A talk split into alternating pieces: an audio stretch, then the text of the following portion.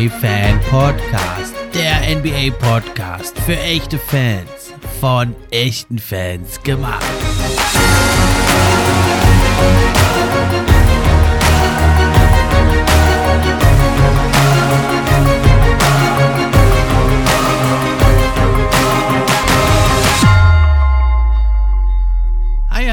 Und herzlich willkommen zur neuen Episode vom NBA Fan Podcast. Ja, und es ist soweit. Episode 100 ist da. Wer hätte das gedacht, als ich im Februar 2021 angefangen habe, aus einer Laune heraus eigentlich.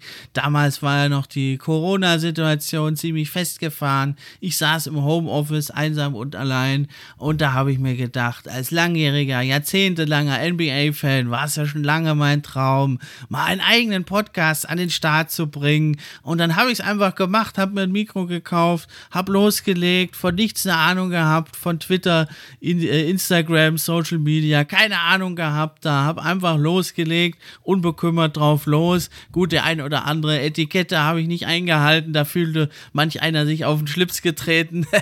Nobody is perfect. Aber insgesamt war es eine wilde Fahrt, es hat unheimlich viel Spaß gemacht. Ich habe ganz viele neue Leute kennengelernt und hat richtig Bock gemacht, die ganze Sache. Und da möchte ich jetzt ein paar Weggefährten, Gästen und Supportern hier kurz mal danken. Ja, weil ohne euch, die, die mich unterstützen, wäre das Ganze hier gar nicht möglich.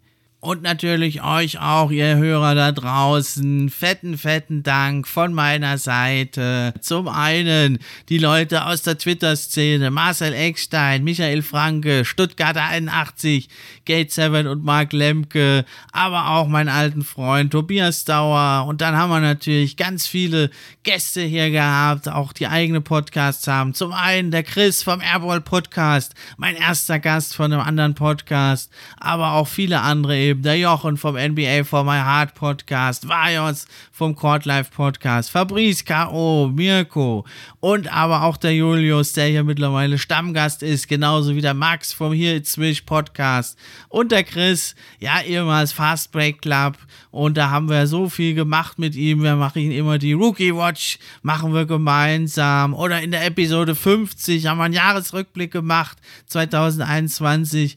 Über zwei Stunden ging die Episode, eine Mammutfolge. Da kommen wir aus dem Quatschen gar nicht raus. Jetzt ist er, wie gesagt, weiterhin regelmäßig bei der Rookie Watch mit am Start. In einer der letzten Episoden war er auch zu hören, der Chris.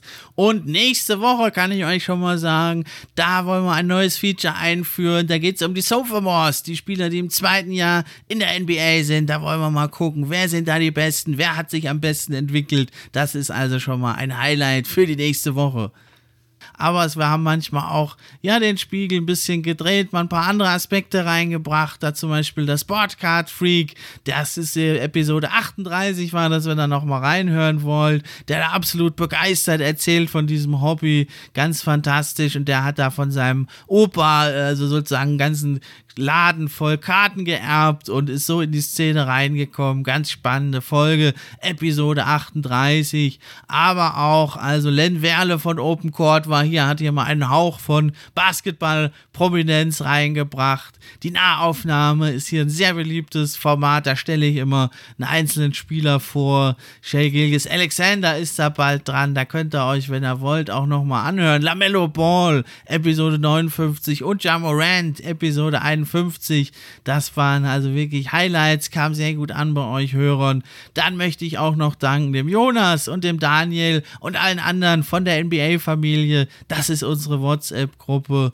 Und alle, die ich jetzt wahrscheinlich noch vergessen habe. Und ja, ich danke euch allen für die geile gemeinsame Zeit und ja, auf noch viele weitere gemeinsame Diskussionen und Gespräche, ja, über die geilste Liga der Welt und den geilsten Sport überhaupt, unseren geliebten Basketball. So, jetzt soll es das aber auch gewesen sein mit den Rührseligkeiten hier. Jetzt geht's dann los mit dem Thema dieser Episode. Das sind die Top 5 Small Forwards in dieser Saison. Zum einen wird berücksichtigt, wir haben sie schon gespielt und der andere Teil ist eben meine Prognose, wie werden die noch weiter spielen. Da hatte ich ja schon zwei Folgen. Zum einen die Top 5 Point Guards, das waren bei mir Luka Doncic, Steph Curry, Ja Morant, Trae Young und Lamello Ball, der ja leider mit vielen Verletzungen bisher zu kämpfen hat, noch nicht viel zeigen konnte. Ich hoffe, er kommt bald zurück. Und bei den Shooting Guards, da war die Nummer 1 Booker, dann kam Jalen Brown, Anthony Edwards, Shea Gilgis Alexander, da müsste man drüber nachdenken, ob man den vielleicht sogar noch weiter vorholen. Und auf 5 hatte ich Desmond Bain leider im Moment auch verletzt. Ja, und jetzt geht's eben weiter mit den Small Forwards. Viel Spaß mit der neuen Episode. Bevor es losgeht, aber noch mal kurz die Info. Ab sofort könnt ihr den NBA Fan Podcast auch unterstützen. Zum einen über Steady HQ, die Links sind in der Beschreibung. Oder aber eben auch, wenn ihr die Posts über Social Media kommentiert, teilt und liked, wenn ihr euren Freunden davon erzählt. Und schließlich könnt ihr auch noch eine gute Bewertung schreiben. Das hilft mir dann auch, höher in den Rankings zu erscheinen. Und da würde ich mich sehr drüber freuen, wenn es euch gefällt gefällt, wenn ihr euch ein bisschen die Zeit nehmt, das Projekt hier zu supporten. Und das geht also am besten, wenn ihr den Podcast kostenlos, wie auch auf allen anderen Plattformen, bei Apple Podcast hört. Dann erscheint das also für mich in den wichtigen Apple Podcast Charts. Würde mich sehr freuen.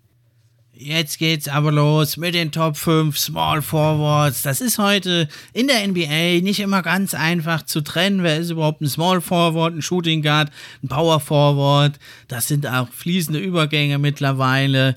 Das Profil ist aber ganz klar. Der Two-Way Wing wird gesucht, der also defensiv gut ist, aber auch offensiv beitragen kann und das möglichst auf allen drei Ebenen von draußen am Korb und hier und da mal auch in der Midrange. Das sind dann die Elite elitären Two-Way Wings. Ja, also wer ist jetzt ein Small Forward? Clay Thompson ist für mich ein Shooting Guard. Das hatte ich ja schon in der Shooting Guard Episode gesagt. Jimmy Butler ist für mich ein Small Forward. Das richtet sich eben nämlich danach, wo spielt der Spieler in der Hauptsache.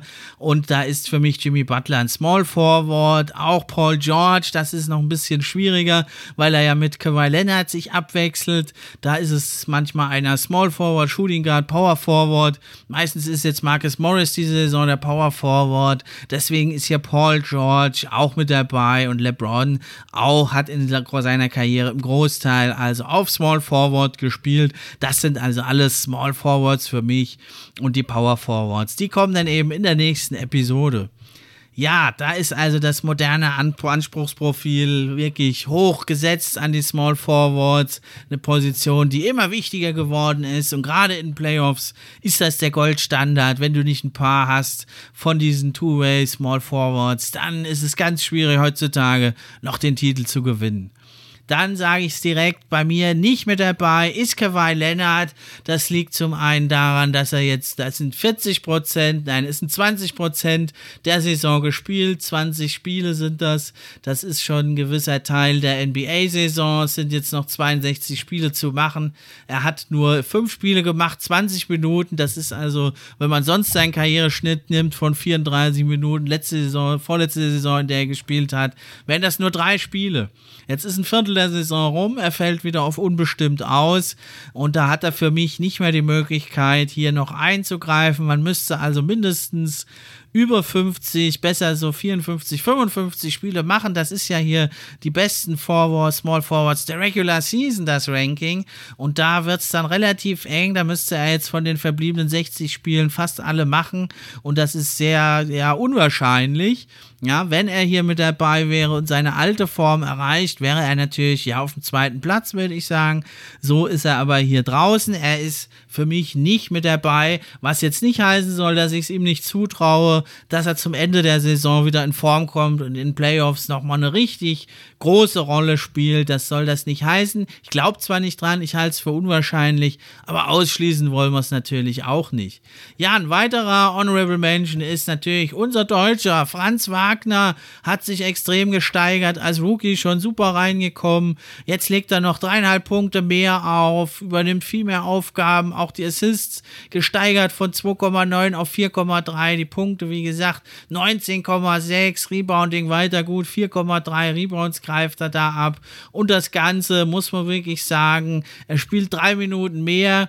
Ja, das ist klar, dass da die Zahlen ein bisschen hochgehen, aber auch die Effektivität geht hoch bei ihm. 49,8 aus dem Feld gegenüber 46,8. Ja, nur der Dreier fällt noch nicht so gut, nur 30 Prozent, da muss er dran arbeiten. Aber die Freiwürfe auch ein positives Zeichen. 4,4 zieht er da pro Spiel, 1,6 mehr als letzte Saison. Er trifft die weiter super mit 86,7 Prozent. Richtig gut. Einzig allein die Turnover sind ein bisschen hochgegangen, liegt aber eben daran, dass er mehr den Ball hat. Da ist das ganz normal, dass man hier und da auch ein oder anderen, den ein oder anderen Turnover mehr hat. Ja, für die Top 5 hat es hier nicht gereicht, aber erwähnen will ich ihn. Einer sicherlich, der, der da angreifen kann. Auch den Cut nicht geschafft hat OG Anunobi. Für ihn gilt es ähnlich wie Franz Wagner. Hat sich verbessert, seinen Punkteschnitt auf 18,6 erhöht. Karriere-Bestwert der OG Anunobi. Und auch 2,4 Steals. Damit führt er die Liga an. In Steals, in Rebounds hat er sich gesteigert. Also richtig stark bei ihm ist das. Also auch ein Kandidat, der hier vielleicht in der Zukunft noch reinkommen kann. Der spielt jetzt zwar schon seine ja, sechste Saison, aber der kam halt ganz jung in die Liga. Der ist jetzt auch immer noch erst 25. Das heißt, er kommt jetzt auch erst in seine Prime. Der OG Anunobi ist sicherlich einer, der in Zukunft vielleicht mal es schafft, hier in die Top 5 reinzukommen.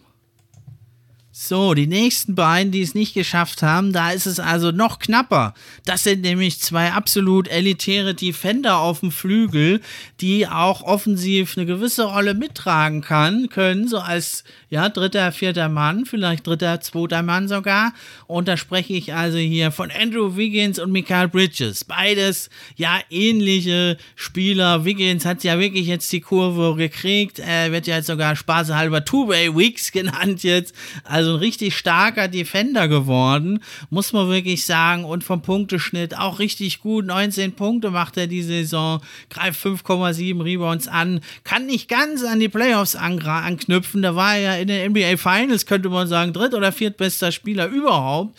Richtig krass. Was er aber diese Saison richtig gut macht, ist der Dreier. Da hat er letzte Saison schon gute 39 Prozent getroffen, jetzt sogar 43,8 und das bei 6,7 Versuchen, also deutlich deutlich mehr als die 5,5 Versuche letzte Saison, auch aus dem Feld 49 Prozent, also weiterhin richtig gut, ja, und Michael Bridges ist ein ganz ähnlicher Spieler, elitärer Defender, nicht ganz so starker Rebounder, scored etwas weniger, aber dafür deutlich effizienter, ja, und so sind das zwei Spieler, die also richtig gut mit dabei sind. Andrew Wiggins mit 60,9% äh, True Shooting und Michael Bridges, der toppt das sogar noch. Der ist sogar noch effizienter mit 63,8%, liegt damit im 85. Perzentil in der Liga. Also sehr, sehr effizient. Und das sieht man eben auch an seiner Shot Quality. Da wird also ja die Fähigkeit von dem Spieler auf einer Skala von 1 bis 100 gemessen. Und da ist also Michael Bridges auch im 90. Perzentil per Crafted NBA richtig, richtig stark. Man muss natürlich sagen, ja, was die Creation und so, da ist er natürlich nicht so weit vorne mit dabei und defensiv, da sind die beiden auf einem ähnlichen Level. Das sind richtig gute Verteidiger, sehr vielseitige Verteidiger. Auch Wiggins nochmal deutlich vielseitiger, würde ich sogar sagen. Ja, Wiggins ist ja der etwas größere Spieler mit 6 Fuß 7. Michael Bridges ist so 6 Fuß 5, 6 Fuß 6. Die Zahlen unterscheiden sich.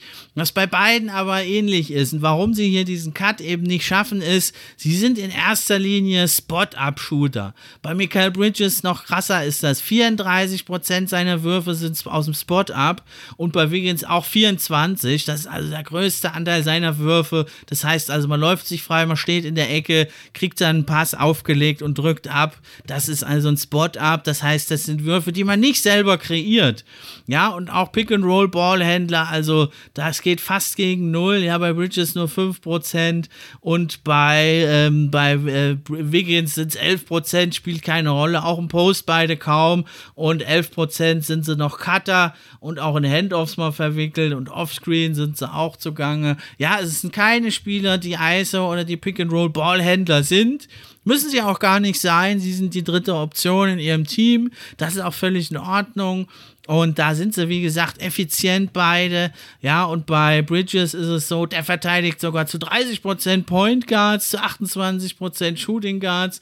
Ja, und bei Wiggins, da ist es ein bisschen weniger die Point Guards, weil er eben größer ist und der verteidigt eben mehr die Small Forwards, Power Forwards, also zu 23% überraschenderweise und 10% sogar Center. Also ihr merkt, beide sind sehr switchbare Verteidiger. Beide sind also im 81. Perzentil Spiel beim Crafted, Defensive plus minus, äh, das ist richtig, richtig gut. Absolute Elite-Defender da auf dem Flügel. Was ihnen aber halt fehlt noch für die Top 5 ist die offensive Creation. Die will ich da auch haben. Und da gibt es eben in der Top 5 ein paar, die sind gute Defender. Vielleicht nicht ganz so gut wie Wiggins und Bridges, aber eben auch ziemlich gut. Und deswegen stehen die da bei mir noch ein bisschen weiter drüber. Das ist natürlich ein bisschen auch Geschmackssache. Ich könnte es auch verstehen, wenn man Bridges oder Wiggins hier auf 5 reinsetzt. Höher kann ich es allerdings nicht nachvollziehen. Ja, weil da muss ich sagen, ja, wer jetzt wirklich hier in die Top 5 will, der muss auch richtig Würfe kreieren, selber und für seine Mitspieler und so. Da braucht es dann schon noch ein bisschen mehr, um in die absolute Elite da reinzuschnuppern. Und dann sind da manche, die vorne dran stehen, auch noch ziemlich gute oder sogar vielleicht noch bessere Defender als diese beiden. Und daher reicht es in meinem Ranking hier nicht ganz für die beiden dann sehe ich so auf derselben Stufe wie also auch Wiggins und äh, Michael Bridges sehe ich DeMar Rosen, der ist mittlerweile ja schon 32 und der ist ja wirklich auch immer noch super effizient,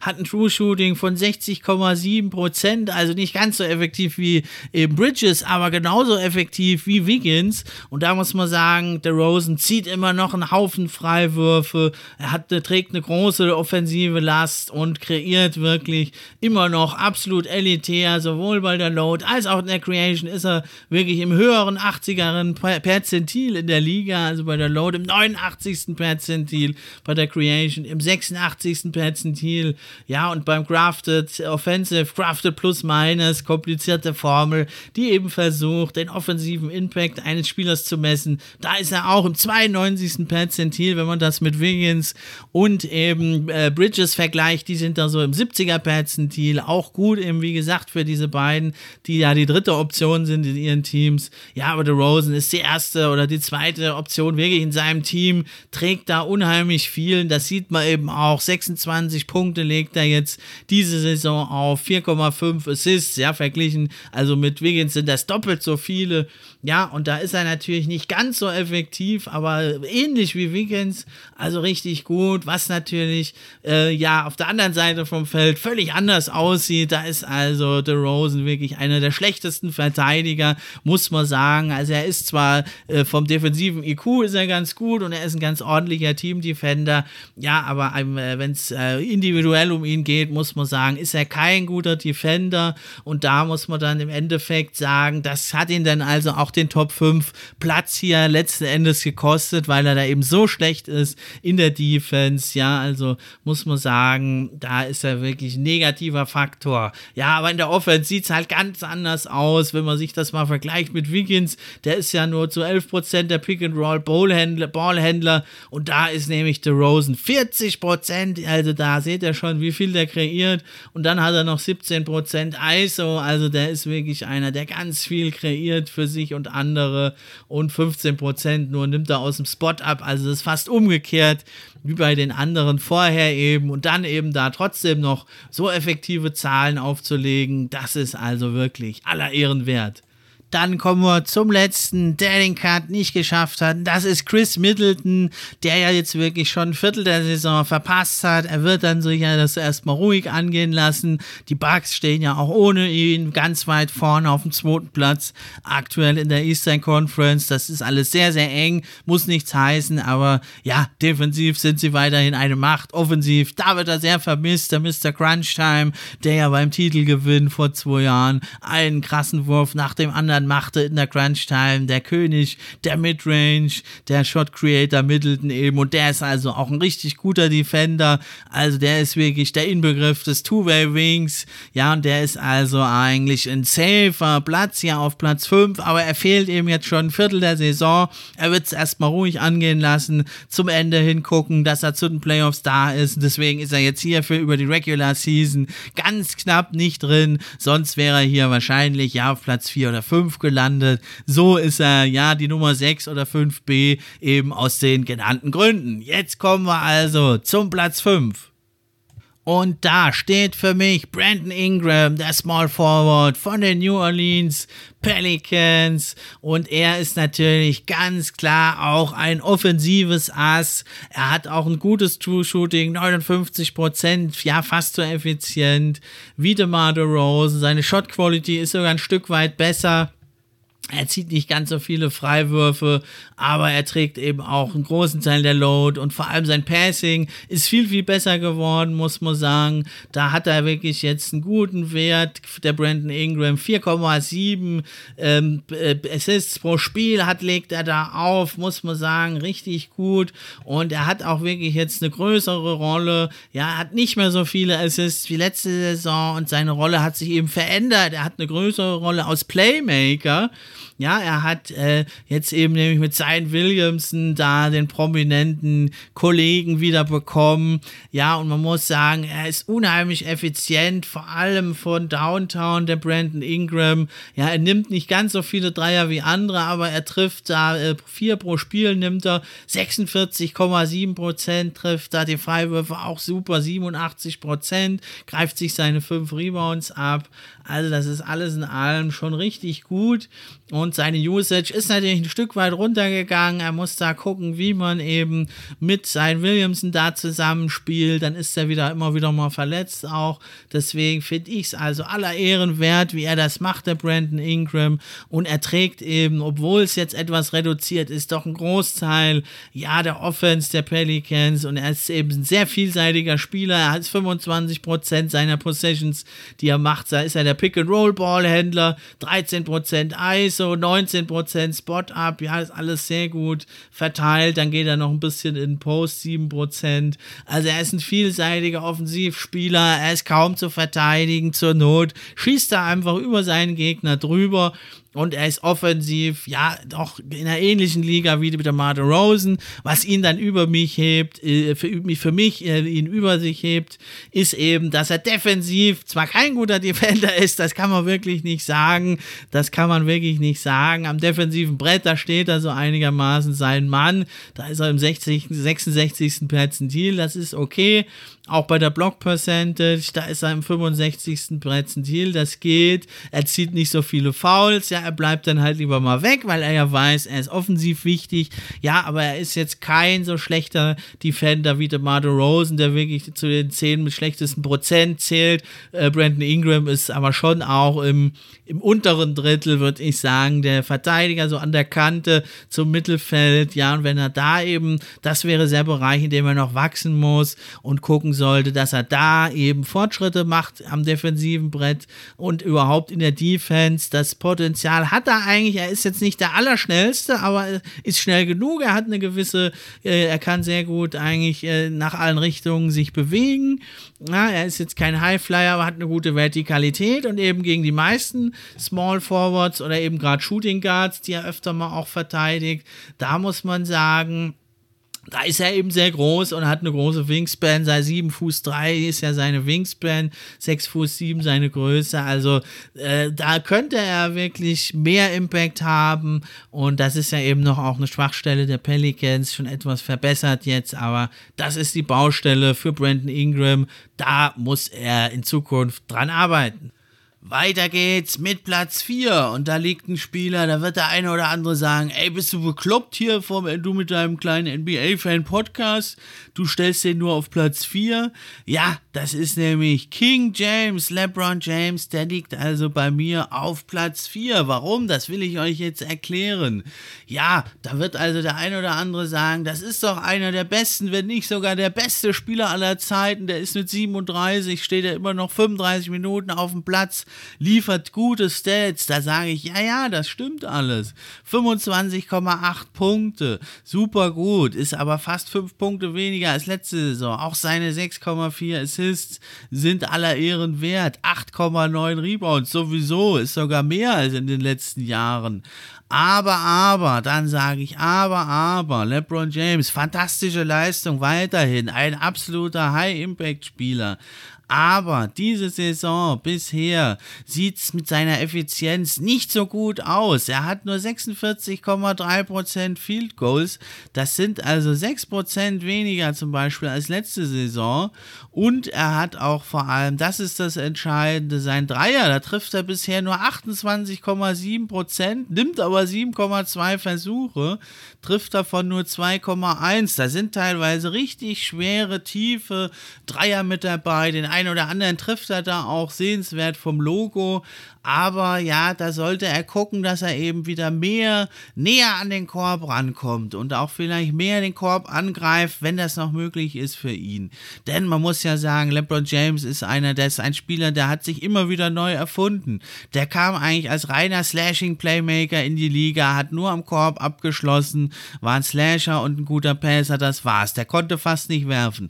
Dann hat er sich in der Midrange einen ordentlichen Wurf draufgepackt. Dann kam der Dreier noch ein bisschen dazu vor allem dann das Postgame. Und jetzt im Herbst seiner Karriere hat er eigentlich sich einen passablen, guten Dreier draufgelegt, hat die letzten Jahre um die 36 Prozent getroffen. Das ist völlig in Ordnung. Aber jetzt natürlich ein ziemlicher Drop-Off und das hat seine Advanced Sets natürlich da auch extrem geschadet. Da muss man sagen, das alles in der Summe ergibt ein True Shooting von 54,3 Prozent. Das sind über 7 Prozent weniger als letzte Saison und damit ist er auch 3% unterm Ligaschnitt.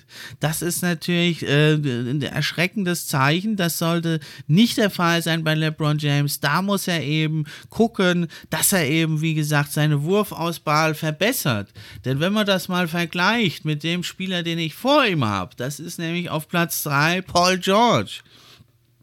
Da muss man sagen, Paul George hat ein True Shooting von 58,4 Prozent, liegt damit über dem Ligaschnitt. LeBron James, wie gesagt, 52,1 Prozent, ist im schlechtesten Viertel der Liga. Da muss man gucken, dass er da hochkommt. Er hat auch ein paar Spiele verpasst. Er geht nicht immer 100 Prozent in der Regular Season, aber hier, das ist ein Regular Season Ranking. Ja, und da finden wir nämlich auch gleich die Erklärung für seine schlechtes äh, ja, Scoring Percentages. Das nämlich die Shot Quality. Auch da ist er im unteren Viertel der Liga. Ja, natürlich sein Passing, seine Creation, das ist alles top. Und auch muss man sagen, in der Defense ist er nicht so schlecht, wie er gemacht wird. Das ist hier und da sind natürlich die Szenen, die kennen wir alle, dass er nicht mit zurückkommt und so. Aber man muss sagen, wenn man das mal alles vergleicht, da sein Crafted Defensive äh, plus minus, das ist immerhin, da ist er doch noch im 66. Perzentil, also gerade so an der Kante, aber doch bei den Ober beim obersten Drittel in der Liga. Das ist also gar nicht mal schlecht. Ja, aber wichtiger ist mir eben die Effizienz. Da muss man sagen, deswegen steht Paul George in meinem Ranking vor LeBron James. Beim Scoring, nämlich bei der Produktion, ist er fast identisch, 23,6 Punkte. Er hat weniger Assists, 4,3 und er hat auch weniger Rebounds, nämlich 6 gegenüber den 8,9 von LeBron James. Aber er hat 1,6 Steals und äh, im Defensive End ist er deutlich besser. Da kommen wir gleich noch dazu. Aber vor allem ist er effizienter. Ja? Er trifft 45,8% seiner Field Goals und 37,2% seiner Dreier, nimmt auch 7,6, trifft davon 2,8, also deutlich besser als eben ein LeBron James. Das ergibt dann eben auch das bessere True Shooting. Da muss man sagen, das ist aller Ehren wert, denn Paul George, der ist ja wirklich jetzt auf sich gestellt, muss man sagen, die Saison. Ja, da ist ja sein Partner eben, der äh, Kawhi Leonard, haben wir ja besprochen, der ist ja kaum einsatzfähig und deswegen ist es da gut, ein 58,4% True Shooting zu haben, 5% besser als letzte Saison. Das war letzte Saison allerdings auch relativ schlecht, aber er liegt damit auch 2,5% über seinem Karriereschnitt und das eben bei einer Usage Rate Rate von 31 Prozent. Und vor allem, wenn wir mal schauen, ja, wie ist denn die Usage? Wie wird er denn eingesetzt, der Paul George? Und da muss man sagen, da hat er doch noch eine wesentlich größere Rolle als LeBron James mittlerweile, der da doch anderen das Ballhandling immer mehr überlässt. Und da hat nämlich Paul George ist zu 30 Prozent seiner Usage ist er der Pick-and-Roll Ballhändler gegenüber LeBron James nur 18 Prozent, der sich da stark zurückhält. Und auch bei der Isolation, da hat eben Paul George 20%, indem er äh, 16%, indem er als Isolation, also in seinen Gegenspieler versucht, da Punkte zu kreieren gegen den. LeBron James auch 13%, ja, ist also deutlich kleiner Unterschied, ja, und dann Spot-Up hat LeBron James 10%, Paul George nur 8%. Ja, da sehen wir also doch deutlich die Unterschiede. Natürlich LeBron James mehr im Post, 12%, Paul George nur 7%. Ja, aber das ist ganz entscheidend, nämlich, ja, dass eben Paul George doch mehr kreiert als LeBron James, das muss man sagen. Der hält sich da etwas zurück. Insgesamt offensiv nehmen die beiden sich nicht, sie sind auf einem Level, aber eben LeBron James äh, ist zwar noch immer noch ein ganz ordentlicher Defender, in Playoffs wird er sicher auch mal eine Schippe drauflegen, wenn denn die Lakers da überhaupt spielen. Aber Paul George, der ist diese Saison einer der besten Verteidiger. Der hat zum Beispiel 4,4 Deflections alle 36 Minuten, wenn man das hochrechnet. Der ist unglaublich vielseitig. Er ist, was die Vielseitigkeit angeht, ist er im 99. Perzentil, also besser geht's gar nicht in der Liga. Da ist er beim besten Prozent. Und er ist wirklich diese Saison, das muss man sagen, einer der besten Verteidiger in der Liga. Und warum? Ja, er ist unglaublich vielseitig. Er ist ja ein Small Forward, er verteidigt aber zu 18,7% auch den Point Guard. Ja, das heißt, man kann ihn sehr, sehr gut switchen. Bei LeBron James ist das nur bei 9% der Fall, also nur die Hälfte. Ebenso sieht es mit den Shooting Guards aus. 23,4% verteidigt Paul George Shooting Guards, LeBron 15%.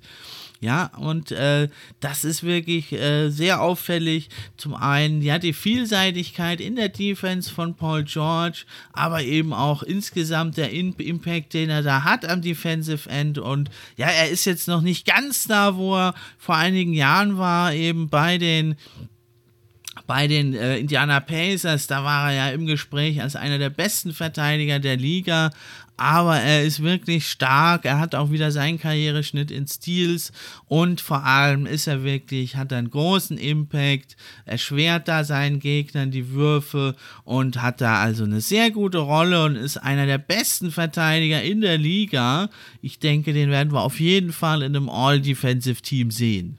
Und besonders deutlich wird das, wie gesagt, zum einen an der Vielseitigkeit, eben wen er da verteidigt, wie gut er verteidigt und also zum Beispiel auch die Rim Defense. Das ist also der, der Unterschied zwischen der Field Goal Percentage, die ein Spieler da erlaubt, äh, innerhalb von sechs Fuß am Korb, äh, im Unterschied zu dem, was der gleiche Gegner da also gegen alle anderen Spieler in der Liga für eine Percentage hat. Und da muss man sagen, da macht Paul George den Gegnern wirklich das Leben schwer und da machen die Gegner minus 8,6% weniger Treffer der Field Goals als gegen den durchschnittlichen NBA-Spieler. Auch damit liegt er also im 82. Perzentil. Ihr merkt also, der ist richtig heiß bisher in der Defense. Natürlich auch in einem guten Konstrukt bei den Clippers. Die haben ja mit die beste Defense in der Liga. Da ist es natürlich gut, aber eben auch individuell zeigt er da wirklich wieder seine Klasse am Defensive End des Courts. Ja, und bei LeBron James muss man sagen, wenn seine Effizienz hochgeht, dann kann er natürlich da auf, vielleicht bis auf Platz 2 sogar hochrücken. Sonst müsste er aufpassen, dass er eigentlich von hinten Brandon Ingram oder Middleton oder eben auch Kawhi Leonard, wenn der doch über 50 Spiele machen sollte, abwehrt, dass er da nicht weiter runterrutscht. Sonst muss er gucken, äh, dass er seine Effizienz hochtreibt, dass er da vielleicht noch Plätze gut machen kann. Jetzt denke ich aber bei dieser Prognose, Platz 4 werden wir ihm durchaus gerecht. Paul George, wie gesagt, auf der 3 und dann auf der 2 habe ich Jimmy Butler. Da wird der eine oder andere etwas überrascht sein. Er ist im Moment auch verletzt. Die Heat stehen nicht gut da. Aber Jimmy Butler, muss man sagen, er ist ja einer, der sich in der Regular Season traditionell sehr zurückhält. Das ist diese Saison aber ein bisschen anders. Da ist sein Punkteschnitt 20,9 eigentlich normal. 21 Punkte ist das. Aber er spielt ein paar mehr Minuten. Er spielt sonst immer nur 33 33, 34 Minuten, jetzt fast 36. Das ist schon mal ein Indikator. Ja, er hat also etwas weniger Punkte als Paul George, zweieinhalb Punkte weniger. Dafür hat er deutlich mehr Assists, 6,1 zu 4,3.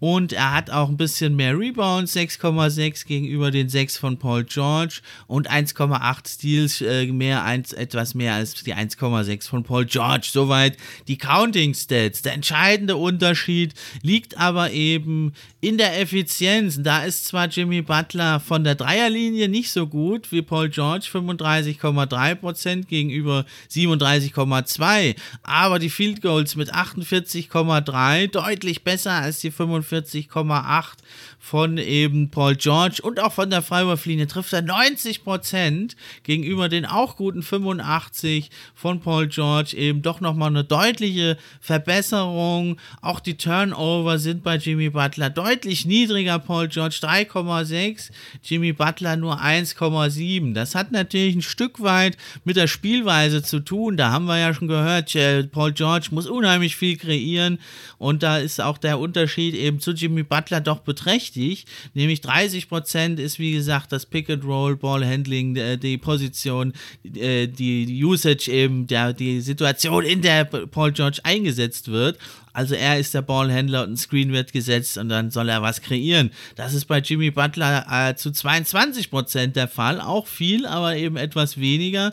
Und auch bei den Isolations hat Paul George, wie gesagt, 16%, Jimmy Butler 15%. Ja, ist etwas niedriger. Ja, aber eben da 2, äh, Punkte Unterschied bei den Turnovern. Also da äh, muss natürlich Paul George die Turnover gucken, dass er den ein bisschen senkt. Ist in den letzten Jahren ein Problem von ihm. Letzte Saison hatte er sogar 4,8 1 Turnover bei einer etwas niedrigeren Usage Rate. Also ja, die ist eben sehr, sehr hoch, die Usage Rate. Da können Turnover passieren. Aber bei Jimmy Butler ist es eben so, der hat also eine ähnlich hohe Usage Rate und deutlich weniger Turnover, ja, und das ist eben seine Stärke.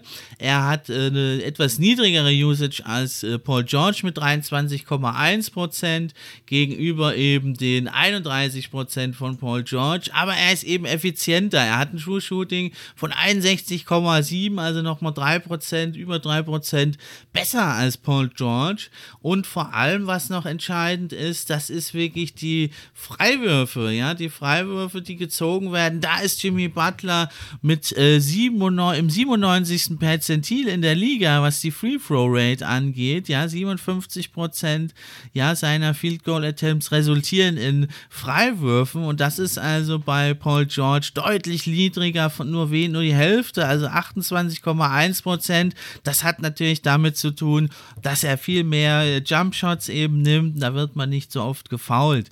Aber aber das ist eben das Ding, das gleicht dann die schlechteren Dreier bei Jimmy Butler aus. Ja, und sonst äh, ist es relativ ähnlich, was die Creation und Portability angeht. Das ist also wirklich vom Passer-Rating ist also Jimmy Butler besser. Er hat eben mehr Assists und weniger Turnover. Liegt ein bisschen, wie gesagt, auch an der Rolle, aber ist alles eben auch in etwas effizienter. Und so muss man sagen, ist das Crafted, Offensive Crafted plus minus von äh, Jimmy Butler wirklich richtig gut. Da ist er im 96. Perzentil bei den allerbesten Offensivspielern diese Saison. Etwas überraschend für den einen oder anderen. Und da liegt er sogar also auch einige Prozente noch über Paul George, der da im 89. Perzentil ist.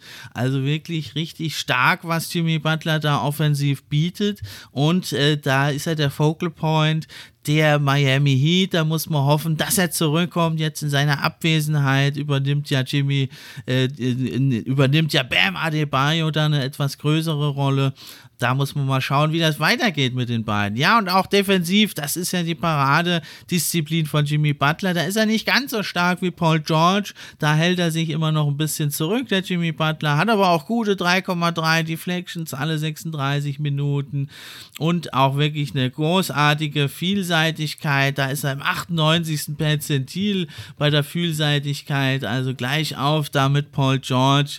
Ja, sie verteidigen wirklich viel, die auch die Point Guards, Jimmy Butler sogar zu 21,4 Prozent, noch ein paar Prozent mehr als Paul George, die Shooting Guards, die Small Forwards, die Power Forwards, da sind die beiden fast identisch. Ja, und Jimmy Butler verteidigt dann etwas weniger Center, da ist er dann doch ein bisschen zu klein. Paul George ist ja 6 Fuß 7, fast 6 Fuß 8, Jimmy Butler 6 Fuß 6, ist da also ein gutes Stück kleiner. Ja, das sind also die Indikatoren, ja, die Effizienz, das Playmaking, das Bessere und defensiv ist zwar Jimmy Butler nicht ganz so elitär wie Paul George bisher, aber eben da auch richtig gut im 80. Perzentil. Also das nimmt sich nicht so viel in der Defense. Und offensiv ist er doch ein deutliches Stück effizienter eben. Und daher habe ich Jimmy Butler vor Paul George eben hier auf der Nummer 2 in meinem Ranking. Ja, und auf der Nummer 1 thront, muss man bisher sagen, diese Saison. Jason Tatum mit mittlerweile nun 24 Jahren. Hat er den nächsten Schritt gemacht, muss auf jeden Fall eine große Rolle spielen in der MVP-Diskussion und er spielt wirklich auf einem anderen Level. Das hat sich in der zweiten Hälfte der letzten Saison angedeutet, in Playoffs dann, bis auf die Finals, da hatte er dann Probleme da hat er wirklich nachgelassen in den Finals. Aber das hatte sich also angedeutet in der zweiten Saisonhälfte. Und da war es klar, wenn er diese Form so rüberbringen kann, dann wird er auf jeden Fall eine wichtige Rolle spielen. Und nicht umsonst stehen die Celtics trotz aller Querelen in der Offseason, trotz der Verletzung vom Time Lord Rob Williams, dem Anker der Defense. Trotzdem stehen sie also auf dem ersten Platz, haben mit die beste Offense in der Liga. Und das liegt nicht zu einem geringen Teil an Jason Tatum. Schon allein die Counting Stats sind beeindruckend. 30,5 Punkte legt er auf im Schnitt pro Spiel. Das sind eben noch dreieinhalb mehr als letzte Saison. 4,6 Assists und 7,9 Rebounds. Wirklich fantastisch. Und das Ganze auch bei guten Quoten. 47,7 Prozent aus dem Feld. Auch das ein Career High. 35,3 Prozent von der 3 Dreierlinie, das ist auch in Ordnung. Da kommen wir später noch dazu. Da könnte er sich noch verbessern. Und beeindruckende 8,8 Freiwürfe zieht er pro Spiel. Das ist nochmal einer mehr als Jimmy Butler und der ist ja da schon stark. Und da trifft er also auch 87 Prozent. Die Turnover, das war ja sein großes Problem mit Jalen Brown auch in den Playoffs.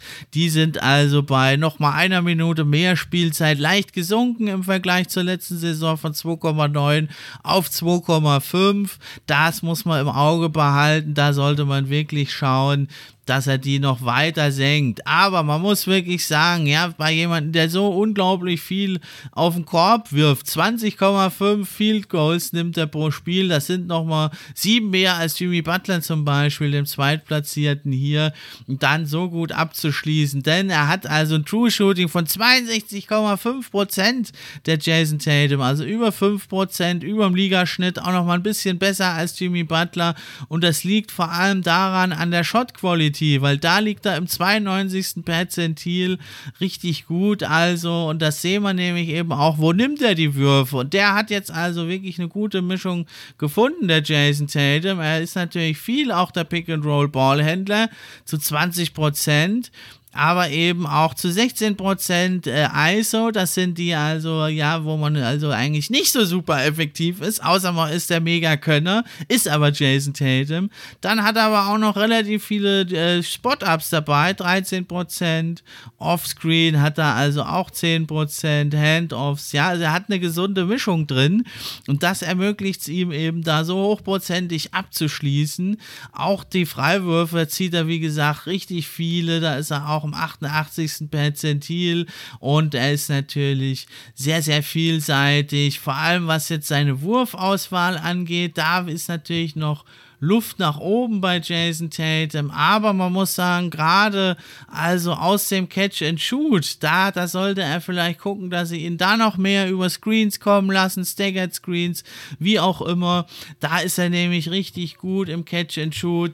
Da trifft er nämlich fast 40% seiner Dreier, also ein richtig guter Wert, 5% über seinem Gesamtschnitt der Dreier. Also er sollte gucken, die Pull-Up-Dreier doch noch ein bisschen zu senken und mehr ins Catch-and-Shoot zu gehen. Da braucht er natürlich dann die Screens auch dafür. Und dann war ja das Thema eben in der Midrange. Das fehlte ihm so ein bisschen, denn gegen die Gold State Warriors am Korb konnte er nicht so gut abschließen. Da hat er also Probleme gehabt und von Downtown, das haben sie ihm auch ein bisschen weggenommen, die Warriors. Und da muss man sagen, in der Midrange, das war letzte Saison wirklich seine Schwäche. Da hat er also bei 10 bis 14 Fuß nur 30 Prozent getroffen und von 15 zu 19 Fuß, das sind die etwas längeren Midrange-Würfe, auch nur 40 Prozent. Da hat er diese Saison sich deutlich verbessert. Das ist also ein Zeichen dafür, dass er an seinem Midrange-Game gearbeitet hat. Denn also die Anzahl der Würfe ist eigentlich ähnlich. Da nimmt er nach wie vor viele am Korb, 6,5 pro Spiel, trifft sie auch ordentlich mit 68,3 Prozent. Da wird er ja auch oft gefault eben bei seinen Drives. Da zieht er die ganzen Freiwürfe. Das ist alles soweit gut. Und äh, eben die 10 bis 14 Fuß, die trifft er jetzt mit fast 41 Prozent, 10 Prozent besser. Und auch die langen Zweier von 46, auf 46,2 Prozent gestiegen, auch um 6 Prozent hoch. Also die Anzahl der Würfe ist nicht gestiegen, aber die Prozentzahl eben ganz, ganz deutlich. Und das zeigt eben, dass er da in sein Midrange-Game nochmal investiert hat. Und auch die kürzeren Dreier von 20 bis 24 Fuß, 40,4 Prozent trifft er da. Und dann dann die längeren Dreier, die, äh, da hat er nur 34,3 Prozent. Da sollte er gucken, dass er etwas mehr an den Korb rankommt. Aber das ist natürlich schon Meckern auf hohem Niveau. Das sind also Top-Werte in allen Bereichen. Und offensiv muss man sagen, ist er einer der besten Spieler der Liga, wenn nicht sogar der beste. Da ist er nämlich beim Crafted Offensive Plus Minus im 99. Perzentil der Liga richtig stark. Ja, wenn er da noch also wirklich an den, in der Midrange vielleicht noch mehr Würfe nimmt sogar und noch vielseitiger wirft, kann er das vielleicht sogar noch mehr steigern, also etwas mehr in der Midrange, nicht viel mehr, das ist ja der verpönte Wurf. Und eben auch in der Defense, da ist er richtig gut. Ja, vor allem sein Defensive Rebounding, da ist er im 82. Perzentil, auch bei der Block Percentage im 80. und vor allem die Vielseitigkeit, da ist er einer der besten der Liga eben auch im 94. Perzentil Perzentil. Da verteidigt er ähnlich wie Jimmy Butler Point Guards, Shooting Guards, Small Forwards, Power Forwards, wer auch immer ihm da vor die Flinte kommt. Am meisten sind es aber die Shooting Guards. Dafür ist er zu, ist er zu 27,6 Prozent und macht denen das Leben zur Hölle. Small Forwards 24 Prozent, Point Guards aber eben auch 17,6 Prozent. Und das ist eben der Schlüssel für diese Defense, die sie da spielen äh, wollen. Eben die Celtics, wenn Rob Williams dann wieder regelmäßig spielt. Drop Coverage und vorne wird geswitcht, was das Zeug hält. Da, wenn du halt Jalen Brown und äh, auch Jason Tatum, der jetzt wieder wieder bessere Defense spielt, dann, wenn du die beiden hast, dann ist das natürlich wunderbar. Er fault auch wenig. Ja, im Vergleich zum League Average hat, nimmt er ein Foul weniger, ist er im 88. Perzentil und insgesamt ist sein Defensive Crafted plus minus im 84. Perzentil. Also richtig, richtig stark und das im Alter ja von immer noch zarten 24 Jahren. Also, das war's, mein Ranking hier in der Folge 100 vom NBA Fan Podcast. Die Small Forwards, Brandon Ingram auf der 5, LeBron James auf der 4, Paul George auf der 3, Jimmy Butler auf der 2 und Jason Tatum auf der 1. Ja, weiter geht's dann demnächst mit den Power Forwards.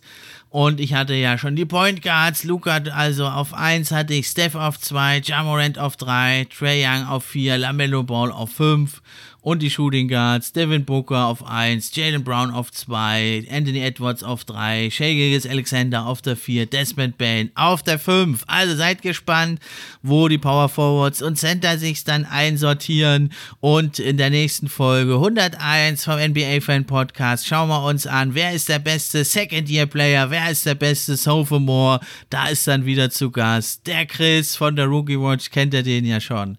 Bleibt mal also nur noch zu sagen, das war's, macht's gut, ich bin raus.